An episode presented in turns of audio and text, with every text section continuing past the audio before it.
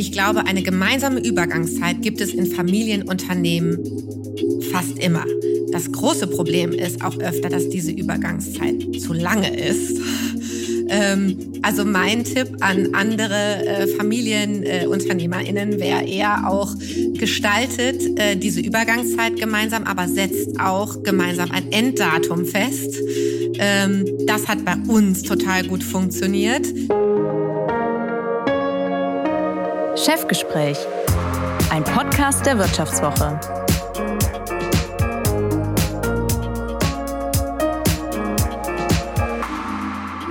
Mein heutiger Gast im Chefgespräch weiß, wie man Mitarbeiter und Mitarbeiterinnen führt, in der Theorie wie in der Praxis. Nach ihrem BWL-Studium in Köln und Mailand hat sie ihre Doktorarbeit über authentische Führung geschrieben. Fünf Jahre lang war sie Projektmanagerin Leadership, Talent and Engagement beim Telekommunikationskonzern Vodafone in Düsseldorf, ehe sie 2017 in den elterlichen Betrieb Baby One einstieg und 2021 gemeinsam mit ihrem Bruder die Unternehmensführung übernahm. Baby One, mehr als 1400 Mitarbeiter und zuletzt ein Jahresumsatz von 244,4 Millionen Euro, ist im deutschsprachigen Raum der führende Anbieter von Baby- und Kleinkindartikeln. Das inhabergeführte Familienunternehmen in zweiter Generation betreibt 28 eigene Fachmärkte. 73 weitere Standorte werden von Franchise-Nehmern geführt. Und so soll es in den nächsten etwa 45 Minuten darum gehen, wie die Nachfolge in Familienunternehmen gelingt und warum Sie allen Mitarbeitern und Mitarbeiterinnen Einblick in ihren Kalender gewährt. Wir wollen darüber sprechen, was es braucht für echte Gleichberechtigung im Job und ich will von ihr wissen, was es mit den Rosen auf sich hat, die ihr Vater ihr einmal zum Geburtstag geschenkt hat. Und damit herzlich willkommen, Anna Weber. Ganz vielen Dank für die Einladung. Frau Weber, ich habe es gerade schon erwähnt, Sie haben über authentische Führung promoviert und dann 2021 die Führung des Familienunternehmens übernommen. Wie viel aus der Theorie konnten Sie denn in der Praxis anwenden? Also, das ist ja immer so eine Sache mit Theorie und Praxis. Ähm, natürlich ist das was ganz anderes, äh, wenn du an der Uni forscht und wenn du äh, in der Theorie forscht, wie denn Authentizität wirklich bei Mitarbeitenden wahrgenommen werden kann. Ich muss allerdings sagen, dass schon viele Parts ähm, auch übernommen werden können. Ich habe zum Beispiel darüber geforscht, dass eine Führungskraft als authentischer wahrgenommen wird, wenn sie oder er Live-Storytelling betreibt, also viel vom eigenen Leben erzählt mhm. und Geschichten erzählt. Und ich glaube, das ist etwas bei einem Familienunternehmen, was natürlich fast automatisch miterzählt wird, weil ich und genauso wie mein Bruder wurden ja von unseren Eltern vorgestellt, als hier, das sind unsere Kinder, die das mhm. Unternehmen übernehmen. Und sofort ähm, haben wir als Familie natürlich Storytelling betrieben. Mhm. Und fiel Ihnen das schwer, auch ähm, ja Einblick in vielleicht Privates, Intimes äh, zu geben? Oder gibt's vielleicht auch Dinge, wo Sie sagen würden, nee, das möchte ich jetzt eigentlich nicht mit ins Unternehmen tragen? Also natürlich, dadurch, dass es ein Familienunternehmen ist, gibt es bestimmte Dinge, die vielleicht transparenter sind als äh, in Konzernen oder in anderen Unternehmen. Allerdings bin ich ja auch nicht komplett transparent, was mein Privatleben angeht. Ich glaube, es gibt immer eine Unterscheidung zwischen Persönlichem zu teilen, also was einfach bei uns viel gemacht wird, weil natürlich auch die Mitarbeitenden mitbekommen, wie die Beziehung von mir zu meinem Bruder ist zum Beispiel oder zu meinen mhm. Eltern. Aber wirklich Privates ähm, zu teilen, da bin ich dann schon vorsichtiger oder teile nicht ganz so viel. Ich glaube, da kann man immer ein bisschen darauf achten, dass es auch passt. Mhm. Und was wären das so für private Dinge, wo Sie sagen würden, nee, das ist jetzt wirklich privat. also ich sag mal, wie äh, meine Beziehung mit meinem Ehemann ist oder äh, wie ich mich mit meinen Kindern verstehe oder solche Themen mhm. sind wirklich, das sind wirklich private Dinge.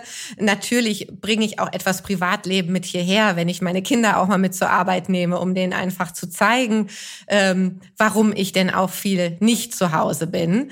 Ähm, das ist ja auch etwas, gehört ja auch zum Privatleben, aber ich sag mal, was meine Einstellungen und Meinungen dahinter sind, bezogen auf das Private, das bleibt dann auch privat. Okay. Und wie es sich für die zweite Generation gehört, haben Sie einiges im Unternehmen neu und einiges moderner gemacht. Sie haben mit Ihrem Bruder Jan Weischer, Jurist von Hause aus, das Du im Unternehmen eingeführt. Viele Wände im wahrsten Sinne des Wortes eingerissen. Also Sie setzen auf offene Büros ähm, in der Firmenzentrale und Sie nehmen auch Transparenz wörtlich. Alle Kalender Ihrer Mitarbeiter und Mitarbeiterinnen sind für alle frei einsehbar, sodass jeder jeder und jede weiß, wer wann in einem Termin, im Homeoffice oder eben vor Ort im Büro ist. Das hat, würde ich jetzt mal vermuten, vielleicht nicht bei jedem und jeder auf totale Begeisterung gestoßen, oder? Ja, äh, genau, das sind ja jetzt äh, unterschiedliche Punkte auch. Ich glaube, einer unserer ähm, Kulturbausteine ist vollkommene Transparenz. Mhm. Also no politics, no hidden agendas. Und wie funktioniert das? Das funktioniert eben nicht, wenn es geheime Türen in Geschäftsführungsbüros gibt und geheime Termine, die man nicht einsehen kann und alle sprechen darüber, was denn dahinter steckt. Mhm. Ähm, und Transparenz macht eben vieles einfacher. Deshalb die offenen Kalender, das macht gemeinsame Terminvereinbarungen, macht Meetingstrukturen viel einfacher und zeigt eben auch ganz klar, dass wir nichts zu verstecken haben. Und das ist ja genauso beim Kalender von meinem Bruder und mir auch. Ähm, es gibt eine Ausnahme, das sind natürlich alles, was mit Bewerbungsgesprächen zu tun hat. Mhm. Die stehen da allein aus Datenschutzgründen vertraulich drin natürlich. Ähm, aber ansonsten ist es etwas, was die meisten Mitarbeitenden ähm, auch angenommen haben und ich glaube mhm. auch wirklich in Ordnung finden.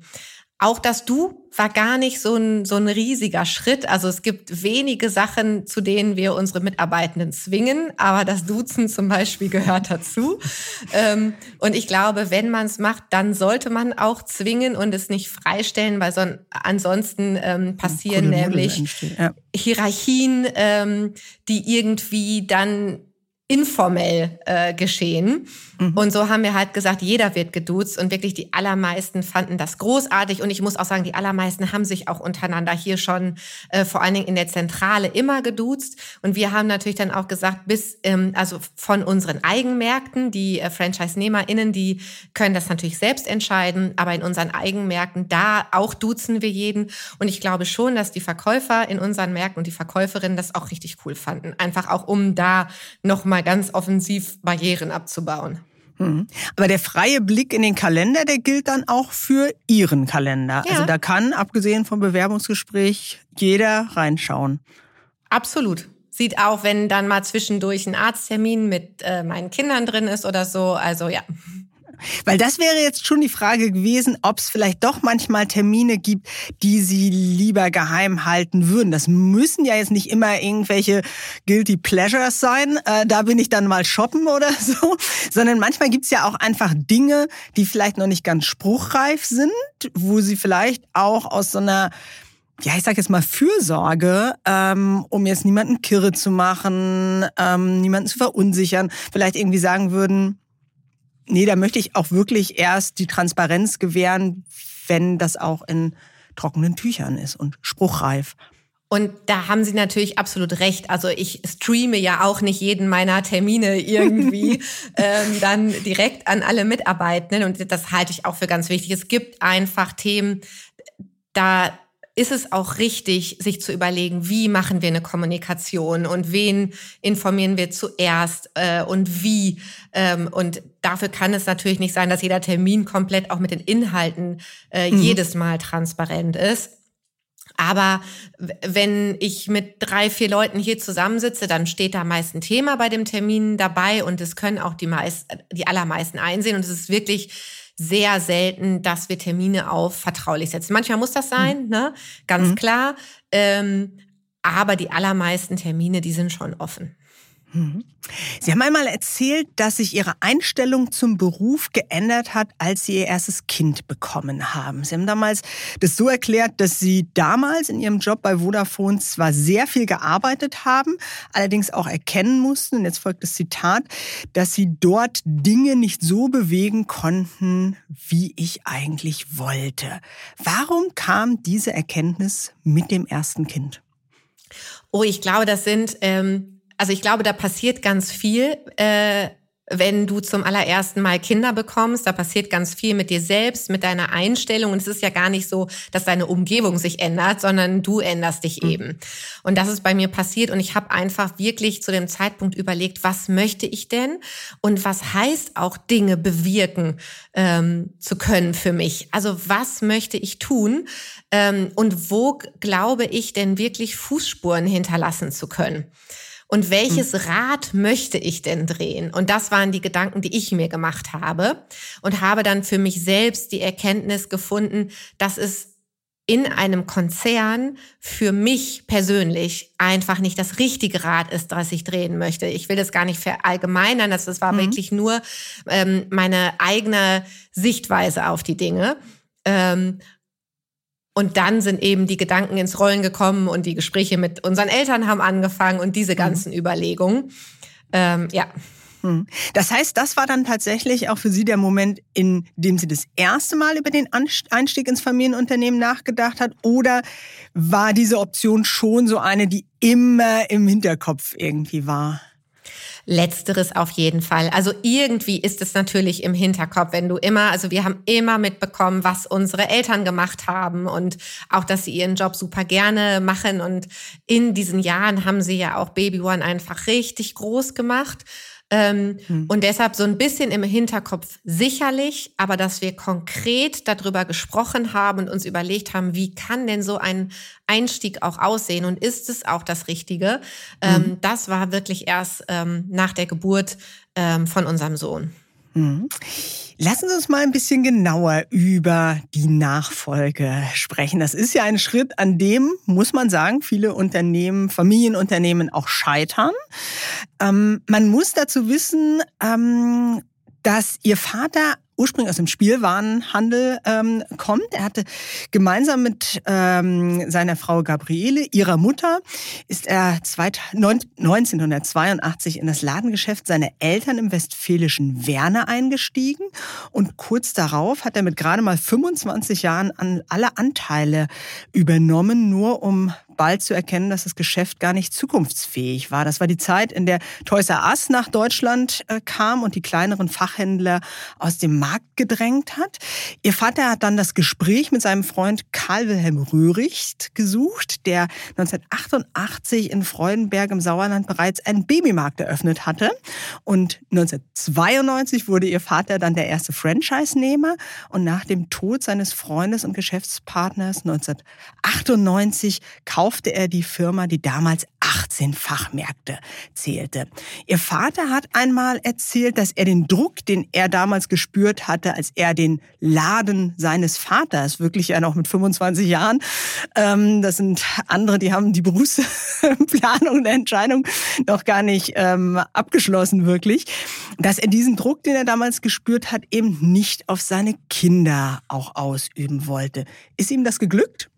Absolut, äh, definitiv. Also dieser, diese Übergabe und die Nachfolge, ähm, muss ich schon wirklich sagen, haben unsere Eltern hervorragend gemacht. Sie haben uns im Vornherein überhaupt gar nicht mitgegeben, wie wir unser Leben äh, zu gestalten haben. Mhm. Wir sind vier Kinder zu Hause und machen alle vier ganz unterschiedliche Dinge und sind da auch immer komplett freigelassen worden äh, in unserer Entscheidung, wie wir das führen möchten. Und da hat er, glaube ich, schon wirklich viel ähm, an uns weitergegeben, was ihm eben damals nicht so äh, gut gefallen hat in seinem mhm. eigenen Leben. Mhm. Das heißt, Sie haben auch nicht implizit äh, so eine Verpflichtung Nein. gespürt. Nein. Mhm. Drei Jahre haben sie sich dann alle vier, also ihr Bruder, mit dem sie das Unternehmen jetzt gemeinsam führen, ihre Eltern und sie sich dann Zeit für den Übergang genommen. Ihr Vater hat einmal gescherzt, nach dem ersten Jahr hätten sie beide, also ihr Bruder und sie, auch straffrei wieder aussteigen können. Aber offenbar hatten sie nach diesem ersten gemeinsamen Jahr gar nicht das Bedürfnis, straffrei auszusteigen. Nö, uns hat's gefallen. Wir sind geblieben. Sehr gut. Wie haben Sie dieses Jahr wahrgenommen? Also ich glaube, ähm, ab dem Zeitpunkt, wo wir drin waren, waren wir drin. Dieses straffrei wieder aufhören, die Möglichkeit, die war einfach total gut im Vorhinein in, bei den Überlegungen, ähm, mhm. weil er es uns dadurch viel einfacher gemacht hat, einzusteigen, weil es natürlich eine Riesenbürde und eine riesige Verantwortung ist, du aber gar nicht weißt, wo du dich drauf einlässt. Ähm, und diese Angst, oh mein Gott, da komme ich nie wieder raus, wenn ich jetzt Ja sage, diese Angst hat er uns dadurch genommen. Mhm. Ich glaube, er wusste auch, dass wir mhm. auf gar keinen Fall aufhören werden, weil er da was Cooles aufgebaut hat. Aber es war eine psychologisch gute Hilfe. Mhm. mhm. Und was äh, haben Sie ganz konkret in diesem gemeinsamen Jahr nochmal äh, gelernt? Genau, wir waren ja, also wir waren ja drei Jahre ähm, gemeinsam dann auch noch im Unternehmen mhm. und ähm, wir haben wir haben auch diesen gesamten Prozess von einem systemischen Coach begleiten lassen und haben uns auch mhm. wirklich überlegt, ähm, in welchen Rollen möchten wir denn kommen. Also wir sind nicht als Geschäftsführer ins Unternehmen gekommen, sondern wir haben sowas wie eine Abteilungsleitungsposition gebaut ähm, mhm. wo wir eben auch in den wichtigen Führungsrunden sitzen konnten. Ähm, wir hatten viele Sonderaufgaben, die wir dann gesteuert haben, einfach um auch auf eine bestimmte Art und Weise wirksam zu werden, aber noch nicht ähm, komplett am Kern des Unternehmens mitgearbeitet haben, um so ein bisschen auch einen smoothen Einstieg zu haben.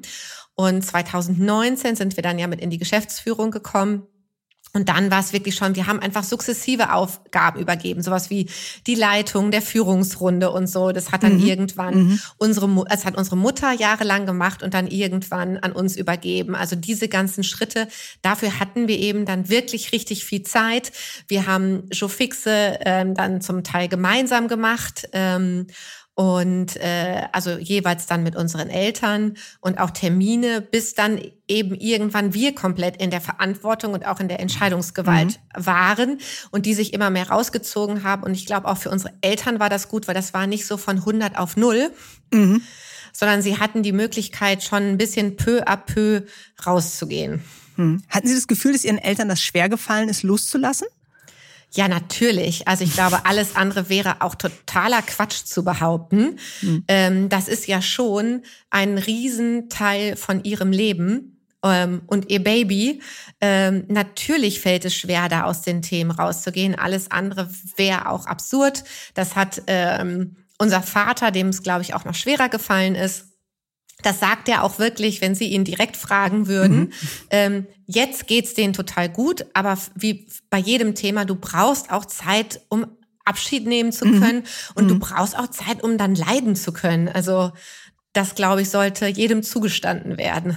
Mhm. Und wäre das so ein Ratschlag, den Sie auch anderen Familienunternehmen geben würden? Macht wirklich so eine gemeinsame Übergangszeit? Denn die Kehrseite davon ist ja, Sie hatten auch die Möglichkeit, reinzuwachsen. Absolut. Also ich glaube, eine gemeinsame Übergangszeit gibt es in Familienunternehmen fast immer. Das große Problem ist auch öfter, dass diese Übergangszeit zu lange ist. Mhm. ähm, also mein Tipp an andere äh, Familienunternehmerinnen äh, wäre eher auch, ähm, gestaltet äh, diese Übergangszeit gemeinsam, aber setzt auch gemeinsam ein Enddatum fest. Mhm. Ähm, das hat bei uns total gut funktioniert. Ähm, ich glaube, das konnten wir auch machen dadurch, dass mein Bruder und ich ja relativ spät eingestiegen sind. Also wir haben ja beide vorher in anderen Unternehmen gearbeitet. Ähm, haben Familie selbst aufgebaut und sind dann eingestiegen. Und dann konnten wir natürlich gut sagen, okay, also unsere Eltern haben immer gesagt, mit 65 Jahren hören sie auf. An dem Tag, wo ich eingestiegen bin, haben sie kommuniziert, an welchem Tag sie rausgehen. Mhm. Das hat uns total geholfen, weil dann war es auch gesagt, ne, vor allen. Also da ist er auch nicht mehr rausgekommen, obwohl es mitten in Corona war. Und ich glaube, für äh, unseren Vater persönlich war das auch richtig gut, dass er es jedem gesagt hatte ähm, und dann durchziehen musste. Und das hat wirklich richtig geholfen. Und vor allen Dingen gibt es ja auch den Mitarbeitenden und den, und den PartnerInnen gibt es ja eine totale Klarheit, ähm, und Sicherheit zu wissen, ah, okay, da gehen ähm, dann die ähm, Seniorchefs raus und ähm, Jan und Anna machen das dann jetzt. Also das hilft ja auch mhm. dann zu wissen, okay, an wen muss ich mich denn wenden hier? Also wer trifft denn die Entscheidung jetzt? Mhm. Und Sie haben es eben auch schon gesagt, Sie hatten einen Coach auch mhm. an der Seite, so einen externen Berater mit dem frischen, unverstellten äh, Blick. Die Alicia Lindner, die äh, ja auch mit ihrem Bruder gemeinsam das Unternehmen äh, Berland ja. führt, die hat hier im Chefgespräch mal gesagt, so eine Instanz braucht es auch, um die Leichen, die jede Familie im Keller hat, rauszuholen. Da würde mich natürlich interessieren, Gab es bei Ihnen auch solch eine Leiche? Nein. ähm, ich glaube, es gibt ja verschiedene Disziplinen, wo es sich einfach echt lohnt, externe Unterstützung zu holen. Also ich bin ein großer Fan davon, dass man echt nicht jedes Problem alleine bewältigen sollte. Und mhm. wir persönlich sind auch einfach nicht für alle Konflikte ausgebildet, äh, die es zu klären gilt. Also wir haben damals diesen, diesen Nachfolgeprozess mhm. haben wir gestaltet äh, mit einem Coach und da ging es aber wirklich nur um die operative Unternehmensnachfolge. Mhm. Was wir jetzt auch gerade machen ist, und ich glaube, Alicia und, äh, und ihre Familie machen das ja auch, ähm, ist ein Prozess, wo wir das ganze Thema Family Governance, also Familienstrukturen ja. etc., wo wir uns das angucken. Mhm. Ähm, dann auch mit, mit unseren weiteren Geschwistern und unseren Eltern. Und auch das macht total viel Sinn, eben zu gucken, ob es Leichen gibt und welche und wie man die gemeinsam wegschaffen kann. ähm, und ähm, genau, und generell das Thema externe Unterstützung und Netzwerkhilfe und all das, also das sind Themen, die wir aktiv äh, hier bei Baby One fördern, nicht nur bei uns, sondern auch in unseren Teams, weil es so Sinn macht, sich auszutauschen. Mhm. Sie haben es eben auch schon gesagt, Sie haben noch zwei weitere Geschwister mhm. neben Ihrem äh, Bruder Jan. Der eine Bruder ähm, ist Architekt und Ihre Schwester macht eine Ausbildung zur Psychotherapeutin für Kinder und Jugendliche. Ist das immer so klar und wird es immer klar sein, dass die weiterhin hier ihr eigenes Ding machen? Oder sind das tatsächlich auch so Überlegungen, die Sie jetzt gerade mit dem Coach eben so durchspielen? Was machen wir, wenn die beiden eben auch mal Ambitionen haben, ins Familienunternehmen mit einzusteigen? Operativ führen das Unternehmen Jan und ich. Mhm. Und das haben wir jetzt auch, äh, haben wir auch gemeinsam geklärt, dass das auch weiterhin so bleiben wird. Mhm. Warum die Doppelspitze?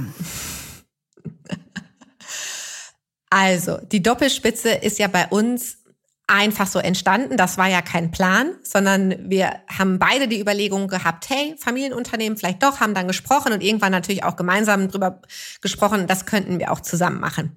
Doppelspitze haben wir ja auch schon bei unseren Eltern mitbekommen. Auch mhm. die haben das Unternehmen ja zu zweit geführt. Ähm, und jetzt rückblickend würde ich sagen, das war eine der besten Entscheidungen, die wir treffen konnten. Warum? Weil es einfach nicht mehr die Zeit für Alleinherrscher ist. Ähm, mir ist bewusst, dass es noch sehr, sehr viele Alleinherrscher, und das gender ich auch nicht, ähm, gibt, ähm, vor allem äh, in der Wirtschaft und auch überall. Und es ist, ich finde es furchtbar einsam. Ähm, mir persönlich gibt das so viel, mich mit meinem Bruder über Dinge austauschen zu können, über die ich mich mit niemandem sonst austauschen kann. Ähm, wir können Probleme besprechen, wir können Dinge durchdenken. Ähm, wir haben überhaupt keine Politik untereinander. Wir sind beide genau auf derselben Position. Wir verdienen beide genau dasselbe Gehalt. Ähm, wir haben beide genau die gleiche Verantwortung. Und mit dieser Ausgangslage gemeinsam ein Unternehmen steuern zu können, ist einfach ein wunderbares Geschenk. Ähm, du hast jemanden, auf den du dich hundertprozentig verlassen kannst, der genau weiß, was deine Belastung gerade ist. Und ähm, wir können uns gegenseitig unterstützen, wir können uns gegenseitig vertreten. Also das ist wirklich, das würde ich absolut jedem raten, ähm, damit du nämlich auch nicht das Gefühl hast, alleine alle Dinge wuppen zu müssen. Mhm. Sie haben es in einem Nebensatz gesagt, aber mich hat dieser Nebensatz natürlich schon aufhorchen lassen, dass sie das Wort Alleinherrscher eben nicht gendern. Also da ist das ähm, Maskulinum schon angemessen nach ihrer Einschätzung. Und Sie sagen aber, dass die Zeit der Alleinherrscher vorbei ist. Dazu passt tatsächlich äh, sehr gut eine Frage, die mein Gast aus dem vergangenen Chefgespräch mitgebracht hat. Ariane Reinhardt, Personalchefin vom Autozulieferer Conti. und wir spielen Ihre Frage an dieser Stelle einmal ein.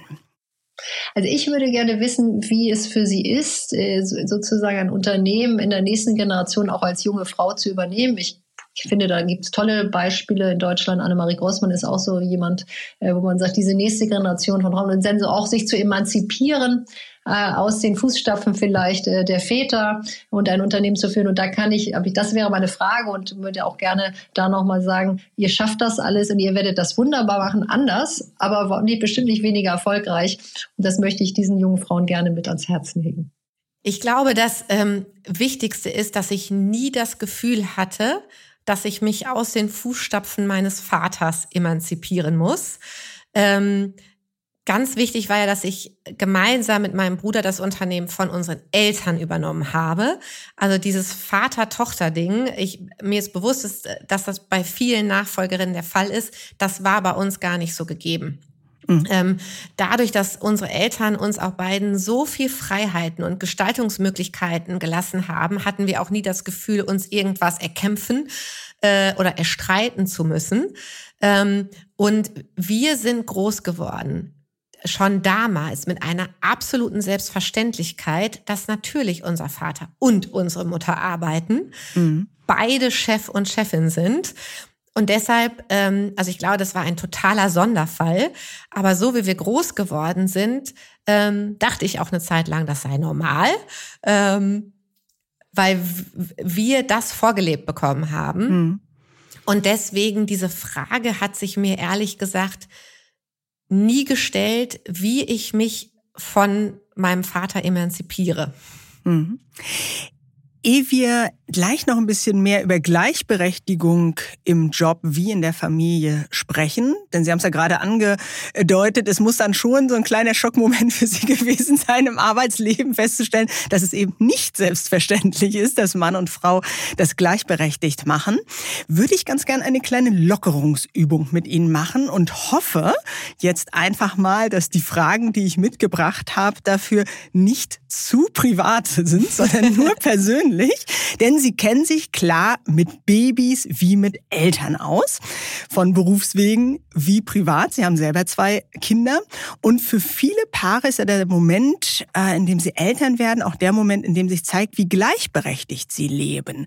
Und deswegen würde ich gern mal Ihren Alltag darauf abklopfen, wie Sie denn das so handhaben mit Ihrem Mann. Ich nenne jeweils eine typische Aufgabe im Familienalltag und Sie sagen mir, ob Sie Ihr Mann oder womöglich beide zu gleichen Teilen diese Aufgabe übernehmen. Wer hat die Windeln gewechselt? Beide. Wer sucht jetzt, aus den Windeln sind die Kinder raus, wer sucht jetzt morgens die Klamotten für die Kleinen raus? Die Kinder selbst. Noch besser, noch eine Option. Wer schmiert die Schulbrote? Mein Mann. Wer sucht den Impfpass raus, wenn der Termin beim Kinderarzt ansteht? Mein Mann. Wer bäckt den Kuchen fürs Kitafest? Mein Mann. Wer besorgt das Dankeschön für die Erzieherin oder den Erzieher? Mein Mann. Wer besorgt die Geburtstagsgeschenke für die Kinder selbst? Das mache ich. Wer bringt die Kinder zum Sport, zum Flötenunterricht oder sonstigen Aktivitäten? Alles mein Mann. Und wer liest abends die gute Nachtgeschichte vor?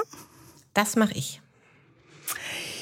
Danke für den Einblick in Privates wie Persönliches. Und ich glaube, da war jetzt schon ziemlich oft, außergewöhnlich oft, die Antwort, das macht Ihr Mann. War mhm. das schwer, mit ihm zu verhandeln? Nee, überhaupt nicht. Ähm, ich glaube, das Allerwichtigste ist, flexibel zu bleiben in Beziehung und auch was diese Aufgaben angeht. Und das hat sich sicherlich über die Jahre bei uns auch verändert. Ähm, in, in der allerersten Zeit ähm, war, war ich mehr zu Hause bei den Kindern. Ähm, und jetzt macht er den Großteil der, der Care-Arbeit. Und so verändert sich das eben, wie auch die Ansprüche von Job, Jobs sich verändern. Ähm, und deswegen nein, äh, in Verhandlungen überhaupt nicht schwierig, weil es ist ja auch wichtig, dass es für beide passt und dass mhm. beide happy sind. Ähm, und die Kids natürlich auch. Und gerade passt es hervorragend, wie wir das untereinander geregelt haben.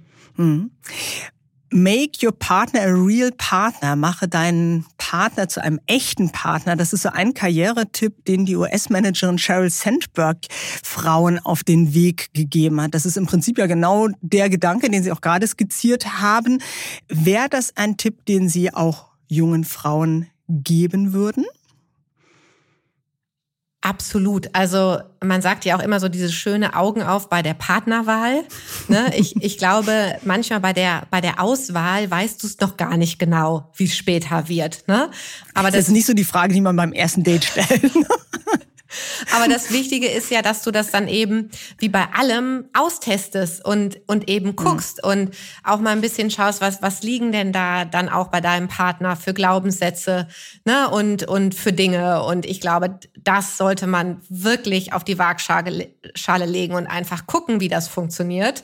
Ähm, weil klar, das, das muss laufen.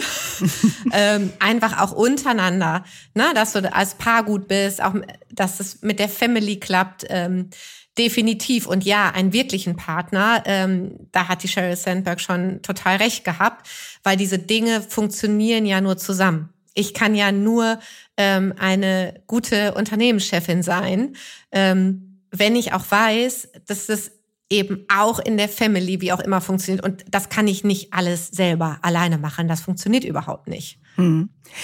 Über die Geburtstagsgeschenke ihrer Kinder haben wir gerade schon gesprochen. Jetzt noch nachgelagert eine private wie persönliche Frage. Ich glaube schon eher privat. Haben Sie schon mal einen Geburtstag von einem Ihrer beiden Kinder verpasst? Nein. Nein.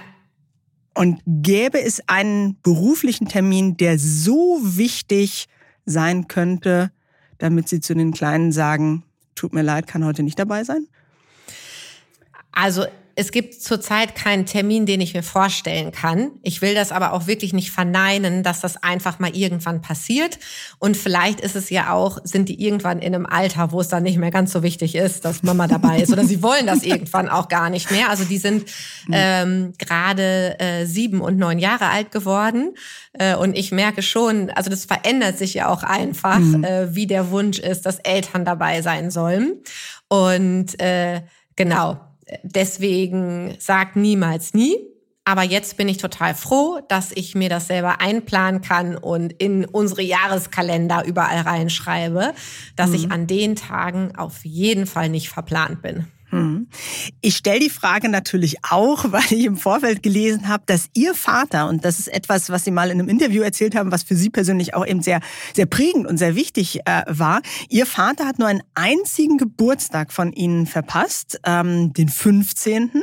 Wegen eines Krisentreffens in seiner Funktion als äh, Aufsichtsrat äh, musste er nach Nürnberg und dafür hat er Ihnen 15 rote Rosen geschickt. Ja. Warum sind Ihnen diese Rosen so wichtig oder was haben die Ihnen bedeutet? Ich glaube schon, dass mein Vater immer, also der hat immer viel gearbeitet. Er war aber unendlich stolz darauf, dass er wichtige Termine wie unsere Geburtstage oder Einschulung oder wie auch immer nie verpasst hat. Und deshalb erinnere ich mich noch sehr gut an sein schlechtes Gewissen an meinem 15. Geburtstag, als er eben nicht da war. Und deshalb hatte er dann die Blumen geschickt, äh, was ich auch wirklich cool fand. Also das zeigt einfach, was er für eine Bedeutung eben auch uns und unseren Terminen beigemessen hat.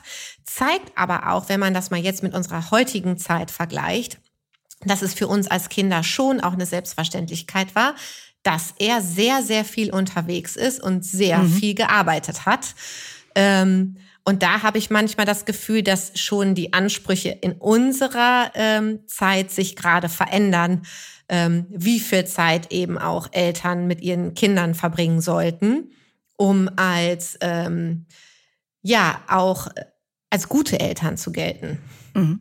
In welche Richtung verändern sie sich? Was meinen Sie damit? Ich glaube, dass ähm, gerade in unserer Gesellschaft der Anspruch ist, noch viel mehr Zeit mit den Kindern zu mhm. verbringen, mhm. viel mehr Zeit zu Hause zu sein, alleine eben die Kuchen für Kita und Schule und was mhm. weiß ich zu backen. Also ich glaube, das verstärkt sich gerade. Mhm. Und Jetzt haben wir ja vielfach über die äh, Mutter und Unternehmerin Anna Weber in äh, dieser Situation gesprochen. Was bedeutet denn das für Sie als Arbeitgeber? Arbeitgeberin. Sie haben ja in der Baby One Zentrale in Münster 50 Prozent ähm, Frauenquote in der Führungsebene. Das ist auch nicht selbstverständlich. Und Sie übernehmen auch das persönliche Coaching für junge Frauen. Aber trotzdem da gehört ja eben auch immer noch mal ein Vater drin. Dazu haben wir ja gerade rausgearbeitet. Ähm, würde mich das mal interessieren. Wie gehen Sie als Arbeitgeberin mit diesen neuen Ansprüchen um von Vätern vielleicht auch zu sagen, ich mache jetzt eben die Elternzeit oder und auch nicht nur, wie Sie es mal ausgedrückt haben, das Wickelpraktikum von ein paar Wochen. Ähm, ja, wie unterstützen Sie einerseits die Frauen dabei, aber versuchen eben auch die Männer zu Alliierten für die Gleichberechtigung zu machen. Ich glaube, das Wichtigste ist auch hier wiederum Flexibilität. Also wir ermöglichen unseren Mitarbeitenden in der Zentrale eine sehr hohe Flexibilität bezogen auf die Arbeitszeiten, bezogen auch darauf, wie lange sie eben aus dem Job bleiben wollen oder nicht. Und wir haben einfach noch eine Größe, wo wir viele individuelle Lösungen finden können. Wir haben auch Führungskräfte mhm. mit kleinen Kindern, ähm, wo wir eben auch Nachmittage ähm, zu Hause ermöglichen ähm, und alles Mögliche. Wir würden niemals einen, ähm, einen Termin, ein All Hands äh, an den Nachmittag legen, ähm, mhm. weil da eben auch die Leute, die Teilzeit machen, dabei sein sollen. Ähm, und ich glaube, ich muss mal ein bisschen nachdenken, aber ich glaube, dass in der Vergangenheit alle Männer, die Väter geworden sind, auch Elternzeit genommen haben. Ähm, natürlich nehmen die meisten zwei Monate, ähm, aber es gibt auch Väter, die mehr Elternzeit nehmen. Und das gehört eben, das haben Sie ja eben schon gesagt, ähm, das gehört eben genauso dazu. Ähm, wenn ich Frauenförderung betreibe, dann muss ich eben auch versuchen, dass die Männer auch ihren Part äh, in der Kinderbetreuung übernehmen, sonst kann das nämlich nicht funktionieren. Und das ist etwas, wo sie, was auch die Führungskräfte in ihren Teams ansprechen etc. und wo wir dann auch gucken, wie es funktioniert. Und ich glaube, jeder weiß, dass hier ohne Probleme Elternzeit genommen werden kann. Auch mein Bruder hat Elternzeit genommen und das jetzt mhm. nichts ist, was in irgendeiner Art und Weise deinen Karriereweg ähm, versperrt oder wo überhaupt nur jemand mit der Nase rümpft. Also wenn mir jemand sagt, äh, dass äh, sie schwanger ist, dann freue ich mich erstmal und im zweiten Schritt denke ich, oh mein Gott, äh, das muss da und da dann wieder, wie regeln wir das denn? Aber das erste ist Freude und ich glaube, es wäre auch, also auch das, was wir als Geschäftsfeld machen, ähm, würde eben nicht funktionieren, wenn wir uns nicht über jedes Baby freuen würden. Hm. Haben Sie denn damit vielleicht auch typische oder nicht ganz so typische Männer in der Belegschaft? Denn ich denke mir jetzt gerade so, okay, jemand, der zu Baby One kommt als Mann, das ist schon grundsätzlich jemand, der sich für Strampler und Kinderwagen interessiert und vielleicht dann auch eben sagt, ich möchte auch Zeit mit meinen eigenen Kindern verbringen oder habe ich dazu klischeehafte Vorstellungen von Ihrer Belegschaft? Ja, ich würde es gar nicht so auf die Produkte ähm, nur mhm. beziehen, weil wir zum Beispiel auch allein in der IT ganz viele äh, Männer eingestellt haben, die, glaube ich, so Anfang 20 sind. Die würden jetzt wegrennen, wenn ich äh, sagen würde, oh, ihr interessiert euch aber für Strampler, oder? ähm, sondern ich glaube, womit wir dann die Mitarbeitenden eher anziehen, ist insgesamt unsere Kultur und ist eben unsere sehr mitarbeiterzentrierte Organisation und das Miteinander und dass wir eben flexibel auf ganz viele Dinge reagieren können und auch unseren Mitarbeitenden viel Freiraum und viel Verantwortung überlassen. Und das ist das, was da auch funktioniert, aber natürlich auch von unseren Produkten her. Ich glaube, wir haben insgesamt in unserer Zentrale 70 Prozent Frauenanteil. Mhm. Ähm, also es ist natürlich schon so, dass unser Branding ähm, noch mal besser einsetzt, äh, wenn man selbst ähm, Mutter wird oder auch wenn man im Bekanntenkreis die ersten hat, äh, mhm. die Kinder bekommen und dann so dieses Geschenkethema und Patenthema anfängt. Ähm, dann sind wir da. Dann lassen Sie uns noch mal ein bisschen genauer über dieses Geschäft sprechen. Zunächst mal eine Frage. Es gab mal, Stichwort Lieferketten-Chaos. Ähm, es gab mal eine Zeit, da musste man auf einen neuen Kinderwagen Monate warten. Gilt das noch? Oder kann ich jetzt als Eltern so kurz auf dem Weg in den Kreissaal, kurz vor knapp, noch in den Fachmarkt kommen? Also ehrlich gesagt ist es äh, das war noch nicht mal die Lieferkettenproblematik, sondern eigentlich ist es immer so, dass auf einen Kinderwagen sechs bis acht Wochen gewartet wird, weil aber die meisten Kundinnen den auch so früh kaufen, dass sie ihn dann nicht sofort brauchen. Ähm, mhm. Meistens wird ein Kinderwagen wirklich bestellt. Es gibt auch sehr, sehr viel Individualisierung bei den unterschiedlichen Kinderwagenherstellern, ob das ein besonderer Griff ist oder besondere Reifen oder eine bestimmte Farbe. Und dann wird er erst beim Hersteller bestellt. Ähm, die meisten Leute kaufen ihren Kinderwagen so um den dritten, vierten, fünften Monat. Und da ist dann einfach auch noch Zeit. Mhm. Ähm, bis ich den überhaupt brauche. Und es, äh, wir haben auch die Möglichkeit in unseren Fachmärkten, ähm, die Artikel zu parken, äh, bis sie wirklich gebraucht werden, weil auch nicht alle Leute wollen schon vier Monate vor Geburt mhm. das ganze Zimmer eingerichtet haben. Mhm. Und kann ich mir das so wirklich vorstellen wie so ein Autoparkplatz? Gibt es dann also eine Etage noch in der Tiefgarage für die Kinderwegen? Doch wirklich, also ja. wir haben immer auch ein relativ ähm, großes Lager oder bei vielen Fachmärkten, die sind natürlich ganz unterschiedlich groß. Und ja, ähm, da ist dann auch oft so ein Kinderwagenparkplatz. Wie dankbar ist denn die Kundschaft Eltern? Ich meine, für die lieben Kleinen, da gibt man doch gern ein bisschen mehr aus, oder? Also ich würde das erstmal nicht an der Ausgabenbereitschaft mhm. festhalten, sondern wir haben einfach die besten Kunden und Kundinnen überhaupt. Die sind nämlich glücklich, die sind emotional, die ähm, haben einfach total Spaß gerade an dem, was sie machen. Weil es ist ja nicht so, dass du irgendwie einen Lebensmitteleinkauf machst und noch überlegst, äh, ob du Tomaten und Sellerie brauchst, sondern du kaufst ähm, im meisten Fall für dein allererstes Kind ein. Dein ganzes Leben äh, ändert sich. Ähm, du freust dich auf das, was kommt und mit diesem Gefühl kommen die Kunden und Kundinnen in unsere Fachmärkte. Und das macht einfach wahnsinnig viel Freude. Ganz oft ist es auch so, dass die Großeltern mit dabei sind. Also beim Kinderwagenkauf mhm. ist das ganz oft der Fall. Es ist nicht oft so, dass die Großeltern den sponsern. Ähm, und dann sind die mit dabei und dann ist das wirklich ein richtiges emotionales Einkaufserlebnis. Mhm.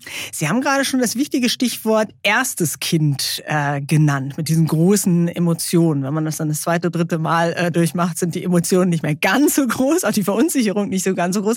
Und was ich auch so im Freundeskreis äh, beobachte, spätestens so beim zweiten, dritten Kind merken ja viele auch, dass es all das, was sie fürs erste Kind noch für unabdingbar gehalten haben, gar nicht unbedingt braucht und dass es mitunter auch der Strampler oder eben auch der Kinderwagen aus zweiter Hand tut.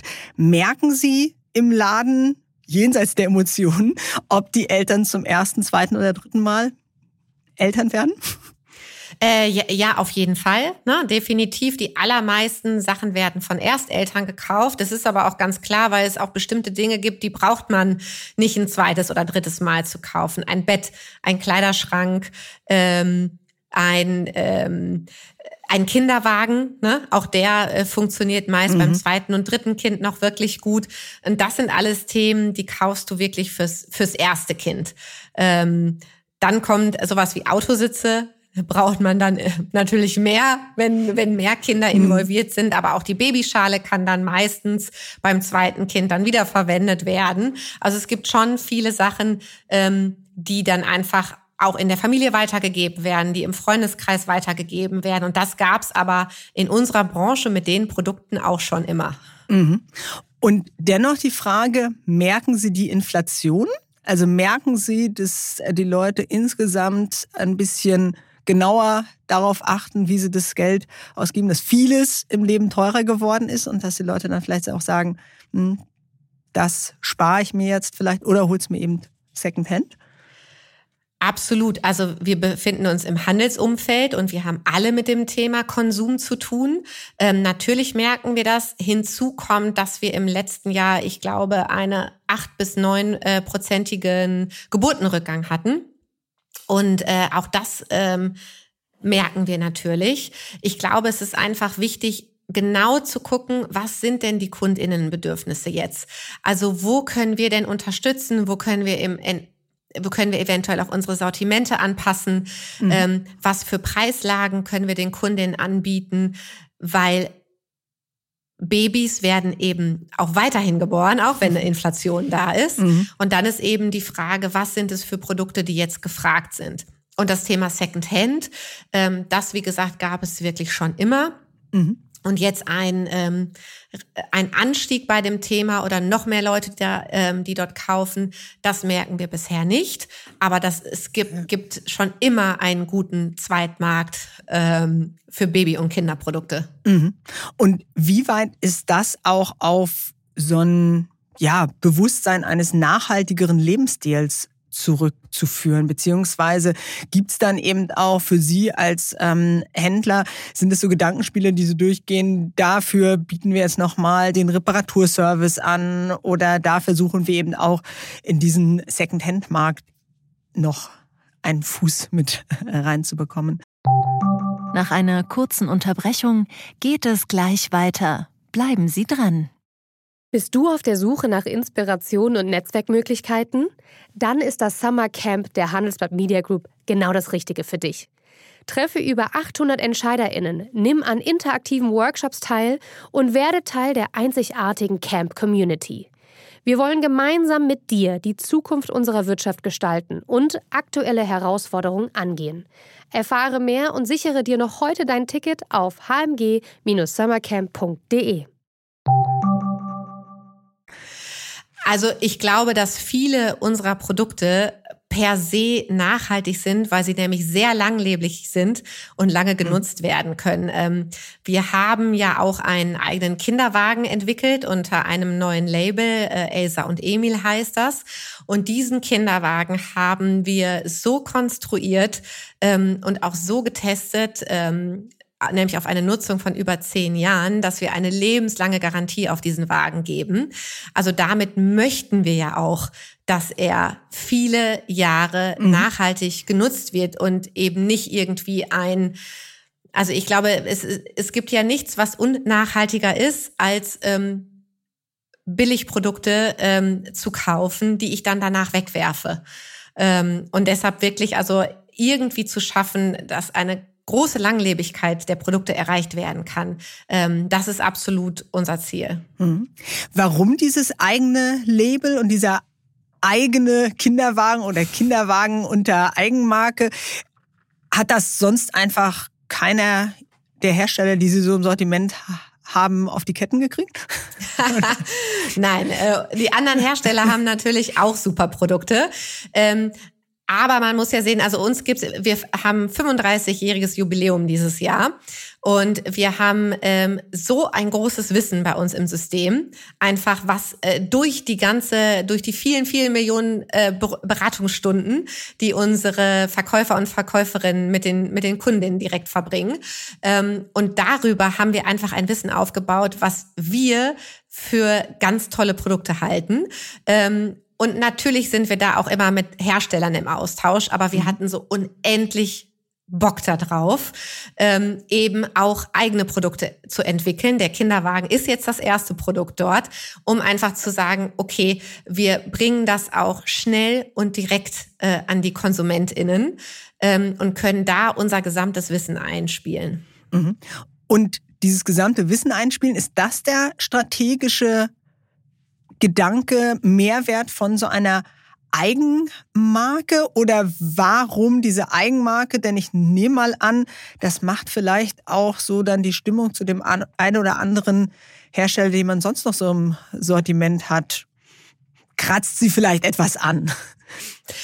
Das mag sein, ähm, äh, dass das Stimmung ankratzt. Auf der anderen Seite ist es ja auch so, äh, dass die allermeisten unserer Hersteller auch direkt ähm, an Endkundinnen verkaufen. Und deswegen haben wir das für unerlässlich gehalten, eben auch selbst direkt ähm, und direkter äh, in die Wertschöpfungskette zu gehen und Produkte herzustellen, damit wir eben auch einen ähm, schnelleren ähm, Kundenbezug haben können. Und ich bin aber der absoluten Überzeugung, dass wir auch weiterhin Händler bleiben werden Mhm. Und natürlich brauchen wir auch weiter Produkte von Herstellern, auf jeden Fall. Dafür sind wir eben Fachhändler, damit wir ganz viele Alternativen unseren KundInnen anbieten können. Und deshalb glaube ich, dass wir absolut auch gemeinsam existieren können. Ähm, mit guten Eigenmarken und eigenen Marken und großartigen Herstellermarken. Mhm. Und wie haben Sie dann in den Gesprächen mit anderen Herstellern ähm, das kommuniziert, damit die Stimmung, wenn sie denn mal angekratzt war oder wenn der eine da so ein bisschen irritiert äh, war oder ein bisschen angesäuert, dass das eben genau diese Beziehung zu anderen Herstellern nicht schädigt. Genauso wie ich das Ihnen gerade erzählt habe, mhm. also einfach transparent und offen. Und wir haben es auch all unseren Herstellern sehr frühzeitig erzählt, ähm, haben da niemanden überrascht ähm, und ähm, auch ähm, ja sind da einfach sehr sehr gut in Kontakt. Mhm. Ganz zum Schluss hätte ich noch ein ja, Thema, was wir bestimmt ganz schnell abhandeln äh, äh, können, was auch äh, genau überhaupt nicht komplex ist. Stichwort Geld, Stichwort Eltern. Es gab vor kurzem eine riesige Debatte um das Elterngeld. Nachdem bekannt wurde, dass die Bundesregierung eben plant, die Grenze raufzusetzen, ab der man Anspruch aufs Elterngeld hat. Sie soll in Zukunft bei einem Bruttoeinkommen des Paares von 150.000 Euro liegen. Die Emotionen waren sehr, sehr heftig. Es gab Petitionen, es gab gab äh, wüste Debatten in den sozialen Netzwerken. Allerdings betreffen würde diese Regelung nicht einmal vier Prozent der deutschen Paare. Wie groß ist denn Ihr Verständnis für die Klagen dieser oberen 10.000, die sich den Wegfall dieser Unterstützung ja durchaus leisten könnten? Also erstens gibt es ja unterschiedliche Auffassungen darüber, wie viel ähm, Menschen wirklich davon betroffen wären. Also von dieser Elterngeldkürzung, wo ja die Bemessungsgrundlage auch wirklich um die Hälfte ähm, runtergesetzt mhm. worden ist. Und ähm, ich finde es absolut nicht in Ordnung, die Grenze so stark zu verändern. Ich finde, das ist ein sehr harter Schritt, vor allen Dingen, weil es eben auch ein Signal, also eine sehr negative Signalwirkung an an Eltern ist, an junge Eltern. Und ich habe eben darüber erzählt, wie sehr unsere Geburtenquote zurückgeht. Mhm. Und ich finde, dass wir alles dafür tun müssen, dass genau das nicht passiert. Ähm, das betrifft natürlich nicht nur die Elterngeldregelung, ähm, sondern das betrifft ganz, ganz viel in Deutschland, ob wir von fehlenden Kitaplätzen reden oder Betreuungsangeboten. Ähm, oder insgesamt, wie Eltern äh, in Deutschland gesehen werden und wie ihnen manchmal Steine in den Weg gelegt werden. Und deswegen ähm, habe ich mich auch dafür stark gemacht und eingesetzt, dass ich es eben nicht in Ordnung finde, dass das Elterngeld einfach so gekürzt wird. Ähm, und mir ist es auch ganz wichtig zu sagen, dass ich nicht finde, dass das eine Arm-Reich-Debatte ist. Und dazu mhm. sollte es auch auf gar keinen Fall werden, weil wer kann denn bitteschön behaupten, ob das oder das Einkommen jetzt viel oder wenig ist oder ob das in der und der Stadt ausreicht oder ob man dann halt einfach nur seinen Lebensstandard anpassen muss. Mhm. Ähm, das soll es gar nicht sein, sondern mir geht's wirklich nur rein um den Aspekt, wie werden Eltern in Deutschland wahrgenommen und wie viel Wichtigkeit wird ihnen denn auch beigemessen? Mhm. Und das fand ich einfach nicht gut in der Debatte geregelt. Mhm. Tatsächlich war es ja auch gerade am Anfang so, dass es halt irgendwie so rüberkam, dass äh, eben äh, Christian Lindner damals zur Familienministerin Paus gesagt hat, so irgendwo musste jetzt kürzen und entweder äh, das Elterngeld oder Kindergrundsicherung. Und äh, Sie haben ja jetzt gerade klar gemacht, ähm, dass genau das so das äh, fatale oder für Sie frustrierende ähm, äh, Ding auch war, dass da Eltern gegen Eltern ausgespielt wurden, wenn ich es jetzt richtig verstanden habe. Genau, die Debatte müsste ja eher sein, warum soll überhaupt das Familienministerium irgendwas kürzen? Ähm, wenn wir uns gerade anschauen, wie es eben jungen Familien äh, und Kindern geht, weil Kinder brauchen wir nun mal in Deutschland, ne? sonst funktioniert das nämlich auch alles nicht mehr mit dem Sozialstaat und so. Ähm, und ich glaube, da will ich jetzt nicht so voll drauf eingehen, aber es gibt genug Kürzungsmöglichkeiten in Deutschland, die eben nicht Familien und Eltern betreffen. Hm. Sie wollen nicht drauf eingehen, aber ich muss jetzt natürlich nachhaken. Was hätten Sie da so im Sinn? Also Ich glaube, dass eben die Regierung auch selbst bei sich kürzen könnte, ob beim Beamtenapparat oder Gebäuden oder wie auch immer. Also das sind ja auch alles Kürzungsmöglichkeiten, die aber dann nicht beim Bürger passieren, ähm, sondern die eben beim Staat selbst sind. Und äh, das würde ich, aber wie gesagt, ich habe so viel Einblick dann auch nicht da rein, aber das würde ich für viel besser finden, ähm, als bei Kindern, bei Familien zu kürzen. Ganz herzlichen Dank für die persönlichen wie privaten Einblicke. Und ganz zum Schluss, liebe Frau Weber, haben Sie die Möglichkeit, eine Frage zu stellen. Und zwar an Hans Königsmann, Gast in unserem nächsten Chefgespräch. Er war zehn Jahre lang im Top-Management des Weltraumunternehmens SpaceX von Elon Musk. Also ich fände das super spannend zu erfahren, was das mit der eigenen Energie und Leistungsfähigkeit macht, wenn die eigene Führungskraft ähm, solch ein Visionär wie Elon Musk ist. Die Frage nehmen wir auf alle Fälle mit und ich bin ebenso gespannt auf die Antwort. Ganz herzlichen Dank, Frau Weber. Ganz, ganz vielen Dank für das tolle Gespräch. Hat Spaß gemacht.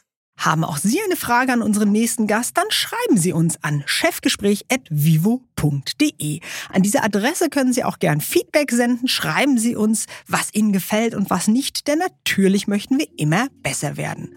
Und wenn Sie gerne zugehört haben, dann lassen Sie auch eine positive Bewertung da.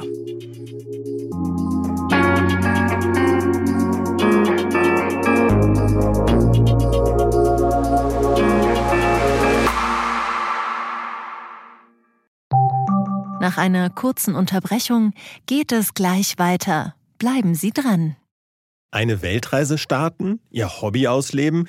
Finanzielle Unabhängigkeit muss kein Traum bleiben. In der neuen Vivo Coach Masterclass erfahren Sie, wie Sie das Vermögen dafür aufbauen und es einsetzen. Kurzweilige Videos, spannende Inhalte, konkret umsetzbare Empfehlungen. Entdecken Sie das neue kostenlose Video-Learning-Format exklusiv für Abonnentinnen und Abonnenten der Wirtschaftswoche. Jetzt unter vivo.de slash coach slash masterclass. Vivo Coach. Wissen, das sich auszahlt.